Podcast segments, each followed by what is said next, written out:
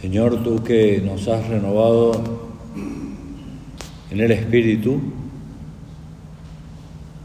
al devolvernos la dignidad de hijos tuyos, concédenos aguardar, llenos de alegría y esperanza, el día glorioso de la resurrección.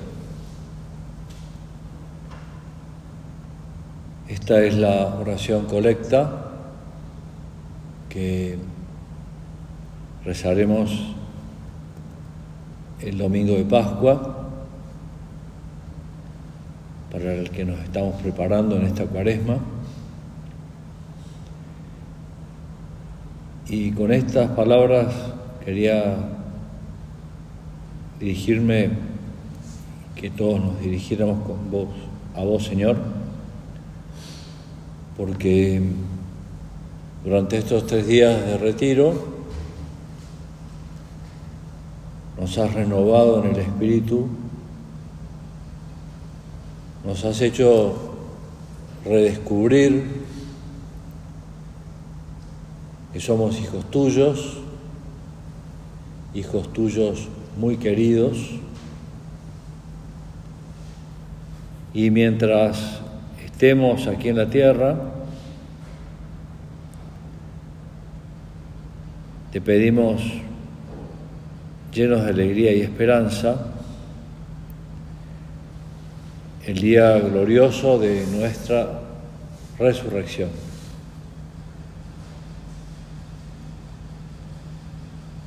Ayer, en la última meditación, dejamos en brazos de la Santísima Virgen a Jesús muerto en la cruz. Y les acompañamos a su entierro en el sepulcro nuevo de José de Arimatea. Y podemos imaginar el gran dolor, la gran tristeza que se respiraba en el ambiente y, y, y es bueno meternos en, en esas escenas saber, como también lo recordábamos ayer, estar con Cristo en la cruz es una bendición, que el Señor permita que haya cosas que nos cuesten, pero también es muy bueno saber que, y lo creemos Señor firmemente, que vos resucitaste, entre los muertos, al tercer día, como lo habías anticipado, lo hiciste, por un lado, cumpliendo tus palabras, pero por otro lado, como en el menor tiempo posible, porque Jesús muere en torno a las 3 de la tarde del Viernes Santo, y resucita, así lo cuenta la tradición, muy temprano el día domingo. Y también la tradición afirma, y San Juan Pablo II se apoyaba mucho en esta creencia, que a quien primero fue a ver fue a su Santísima Madre. Estaba absolutamente convencida que esto se iba a cumplir, pero igualmente estaba como con un gran dolor. No hay dolor como tu dolor, le decimos en el Vía Crucis a la Santísima Virgen. No hay dolor como tu dolor. Que tu Hijo, el Hijo de Dios, a quien llevaste en tu seno, lo viste nacer, crecer, trabajar, padecer, morir y lógicamente el gran premio fue que se encontró, fue a quien primero fue el Señor, ¿no? Ya resucitado. Qué alegría la de la Virgen, ¿no? Qué, abrazo enorme era, habrá tenido y que si el papá del hijo pródigo, cuando su hijo vuelve, después de tanto tiempo de esperarlo,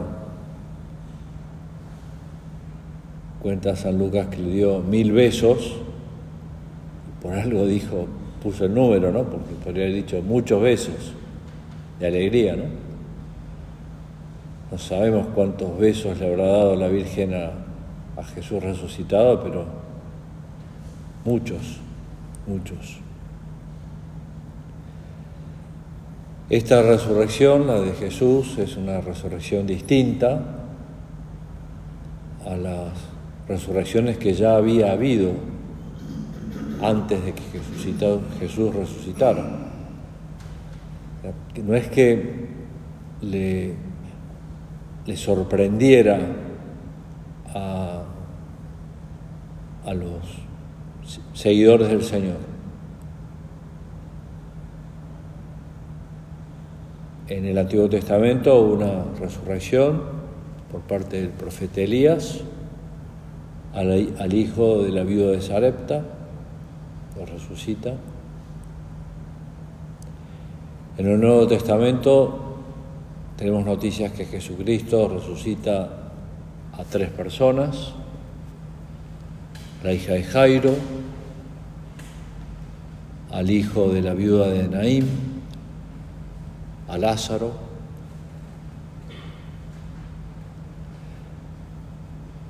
ya estando ausente el Señor, habiendo subido a los cielos, San Pedro resucita a una jovencita, se llamaba Dorca, que quiere decir gacela, que por lo visto era una chica muy hacendosa, muy buena, muy querida por todos. San Pedro se conmueve ante su muerte y, y la resucita.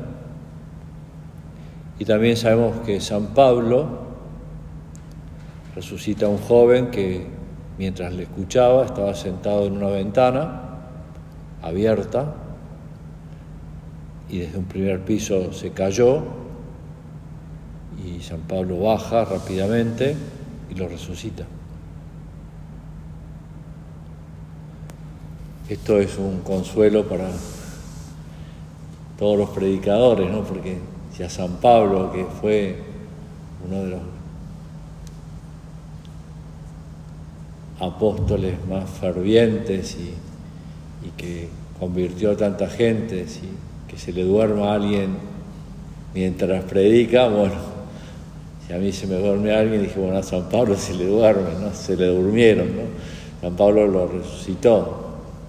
Y, así que no dejo que nadie se siente en una ventana abierta en un primer piso por las dudas, ¿no?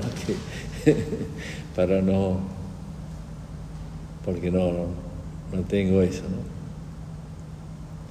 Pero la resurrección del Señor es una resurrección distinta,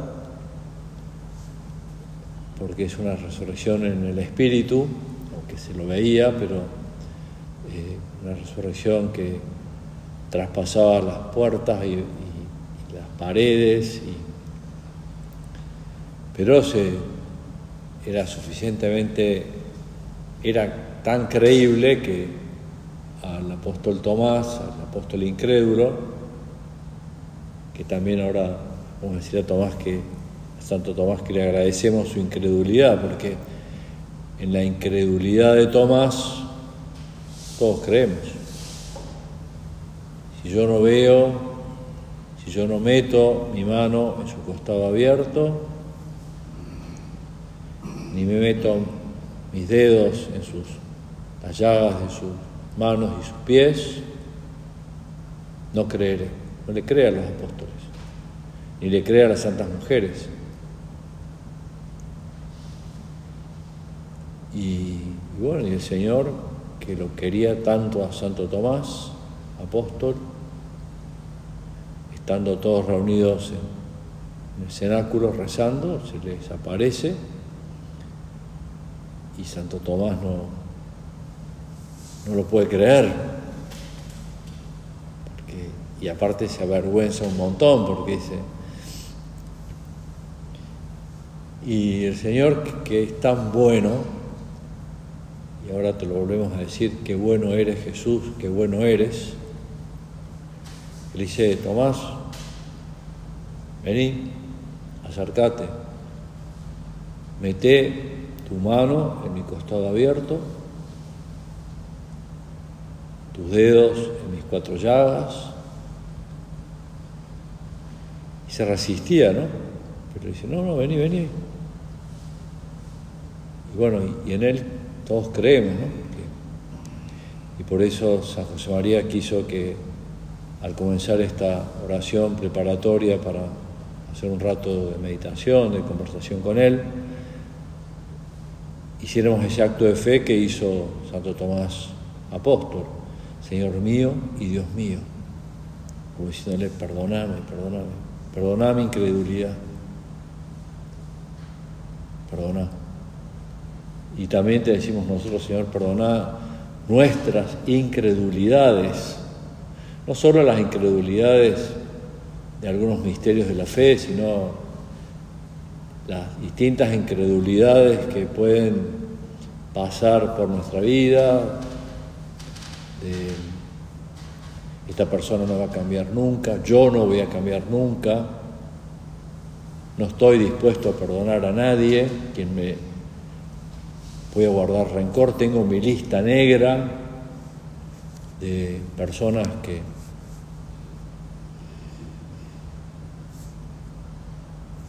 perdona mi incredulidad, Señor mío y Dios mío. La resurrección del Señor es distinta y por eso el, domingo de resurrección se retoma algo que se ha suspendido en la liturgia desde miércoles de ceniza hasta el día del jueves santo, que se vuelve a decir el aleluya, pero ya después del domingo de resurrección se vuelve al aleluya. Y escucharemos de nuevo muchas aleluyas desde la antífona de entrada de la misa hasta que termina la misa. Y durante toda la octava de Pascua se dice dos veces aleluya. Pueden ir en paz, aleluya, aleluya porque ha resucitado Dios verdaderamente, aleluya. Y durante el tiempo posterior a la resurrección, hasta que retoma el tiempo ordinario, se reza el, Regina Cheli, que es recordar la alegría de la Virgen en encontrarse con su Hijo. Alégrate, Reina del Cielo, porque tu Hijo ha resucitado, aleluya, aleluya. El Señor ha resucitado. Nos escribe el Beato Álvaro. Es el anuncio que la Iglesia proclama desde hace 20 siglos, ahora diríamos 21 siglos. Es como un grito de alegría que refuerza nuestra esperanza de habitar con Dios para siempre en la casa del cielo. Y la resurrección del Señor es clave para contemplar toda su vida y para contemplar también toda nuestra vida, que es muy corta, comparándola con la eternidad. Porque si por la infinita misericordia de Dios vamos al cielo, resucitaremos con Cristo. Y resucitaremos con nuestro cuerpo y con nuestra alma. Nuestra alma ya estará resucitada nuestro cuerpo, pero el cuerpo que tendremos ya será un cuerpo que estará libre de toda pena, de todo dolor, de toda eh, ofensa, no, no existirá, en el cielo no existe, no hay enfermedades, no hay COVID, ni, ninguna de las cepas, ninguna, no hay muerte. Es un cuerpo que uno puede hacer todos los deportes, se acabaron todos los problemas de rodilla, de hernia, de dolor de cabeza, todo lo que quieras. El sufrimiento, no hay. Por eso es clave la resurrección del Señor para contemplar toda la vida de Jesús, pero también es clave para contemplar toda nuestra vida. Y si el Señor permite que nuestra vida haya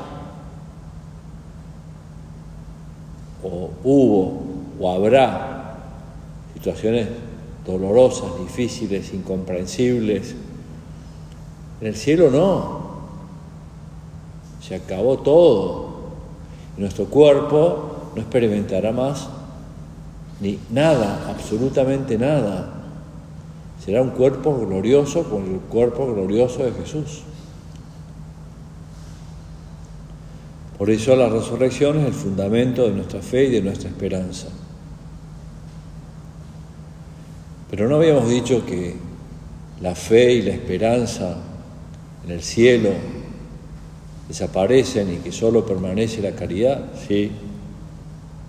Pero mientras estamos en la tierra, seguimos luchando por portarnos bien, por cumplir la voluntad de Dios, por esforzarnos diariamente para hacer lo que Dios nos pide, nos guste o no nos guste. Si es que Dios nos lo pide, es lo mejor. Ahí se pone en juego la fe y la esperanza, porque todo eso se nos va notando en el libro del cielo. Cristo vive, vive en su iglesia, Cristo vive en los sacramentos, Cristo vive en el sagrario y por eso cuando meditamos y hablamos con Jesús de quién es Él para nosotros, es el mismo Cristo con quien nos encontraremos cuando nos toque a cada uno personalmente nuestra resurrección, la vida eterna.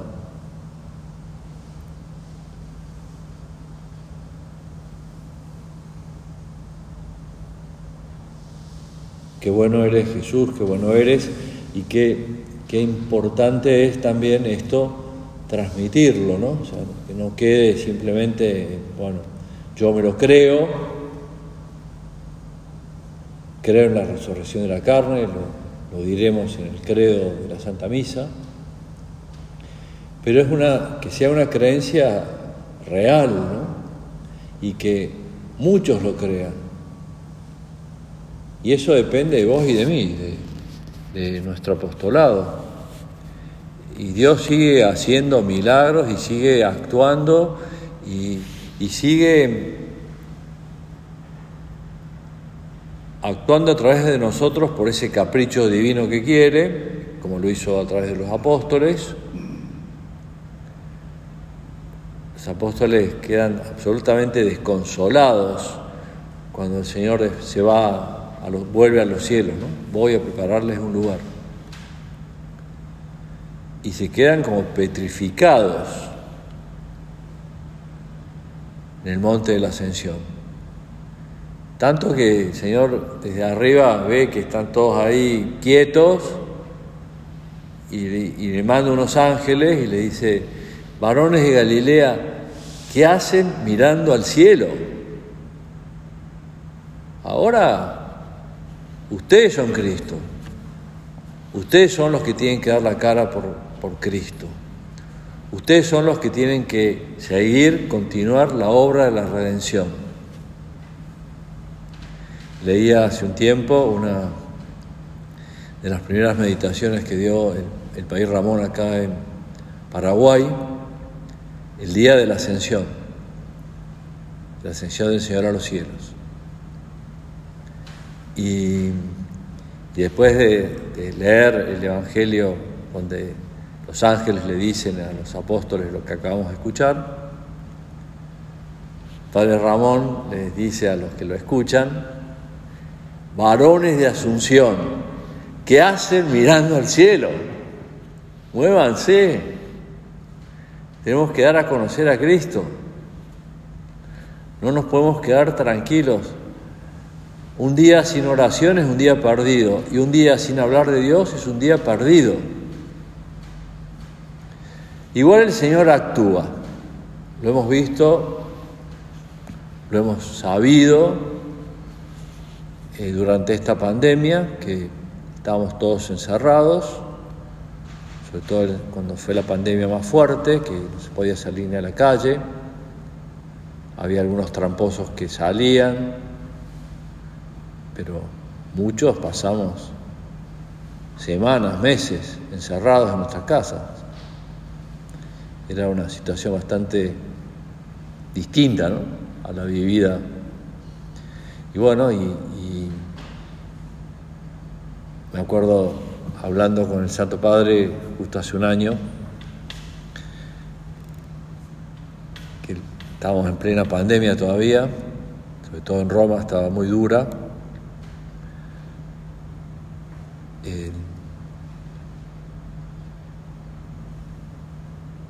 Salió el tema, era, era inevitable, inevitable, ¿no? Inevitable había fallecido varios sacerdotes durante la pandemia que él conocía de Buenos Aires y hablamos de ellos y de otros y, también de la, de la hija de un amigo que me había pedido que le pidiera al Papa que rezara por ella porque dentro de ese clima inusual de encerramiento, le dio un brote psicótico y se, tiró desde un segundo o tercer piso. Lo había intentado hacer, finalmente lo hizo y no murió porque Dios es grande, ¿no? Pero se estaba recuperando, ¿no? De semejante golpe Y el Papa me comentó eh, cuántas cosas de este estilo me han contado durante la pandemia, ¿no? Personas que se han quitado la vida, ¿no? O que han querido quitarse la vida, cosas peores, ¿no? O sea, duras, muy duras. Y ahí ya cuando después de contarle y pedirle oraciones por, por esta niña, que gracias a Dios está bien, no, había tenido ningún problema psiquiátrico hasta ese momento. ¿eh? Fue una cosa sorpresiva para sus padres, para sus hermanos. Tiene 15, 16 años y está recuperándose bien, gracias a Dios, ya estaba mejor en ese momento.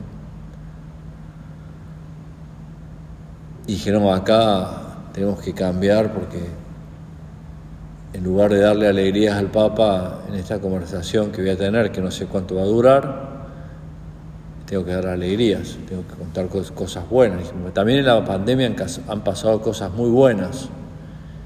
Y el Papa, eh, con una cierta incredulidad a su estilo, ¿no? Me dijo, por ejemplo, ¿cuáles? Entonces le conté la historia de un chico universitario, 22 años, que vive en, el interior de Buenos Aires, que conoció el Opus Dei navegando por internet en realidad volvió a tener noticias del Opus Dei navegando por internet porque su papá y su mamá cuando vivían en Buenos Aires habían frecuentado la obra, él también un poquito, Pero su papá murió antes de todo esto, un golpe muy duro para toda la familia. Y, y bueno, y fue como dándose cuenta de que, escuchando y viendo películas de San José María y testimonios de la gente, que esa podía ser su vocación, al Opus Dei. Se lo conté más resumidamente al Papa, ¿no?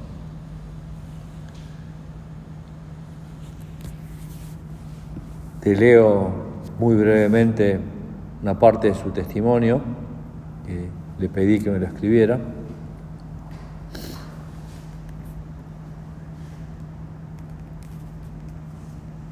Él se comunica después de, de ver a San José María, de escucharle, de, escuchar unos testimonios con quienes había estado en contacto hacía mucho tiempo con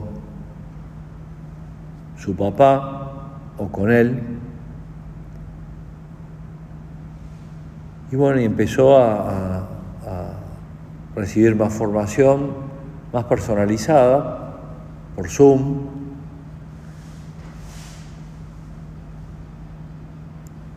aparece un tal Raúl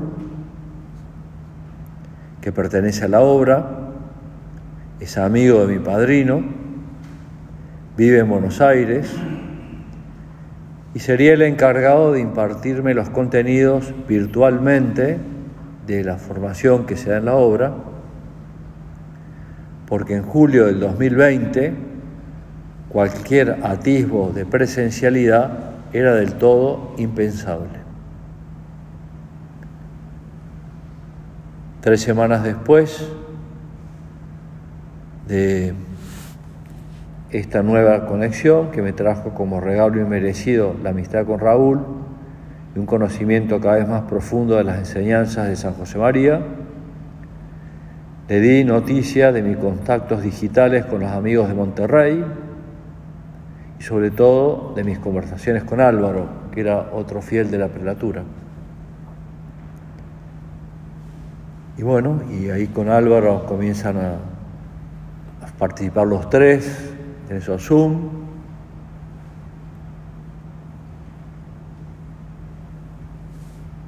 Y, y, se da cuenta de que su vocación es al Opus Dei, pero sin ver a nadie, porque Dios actúa.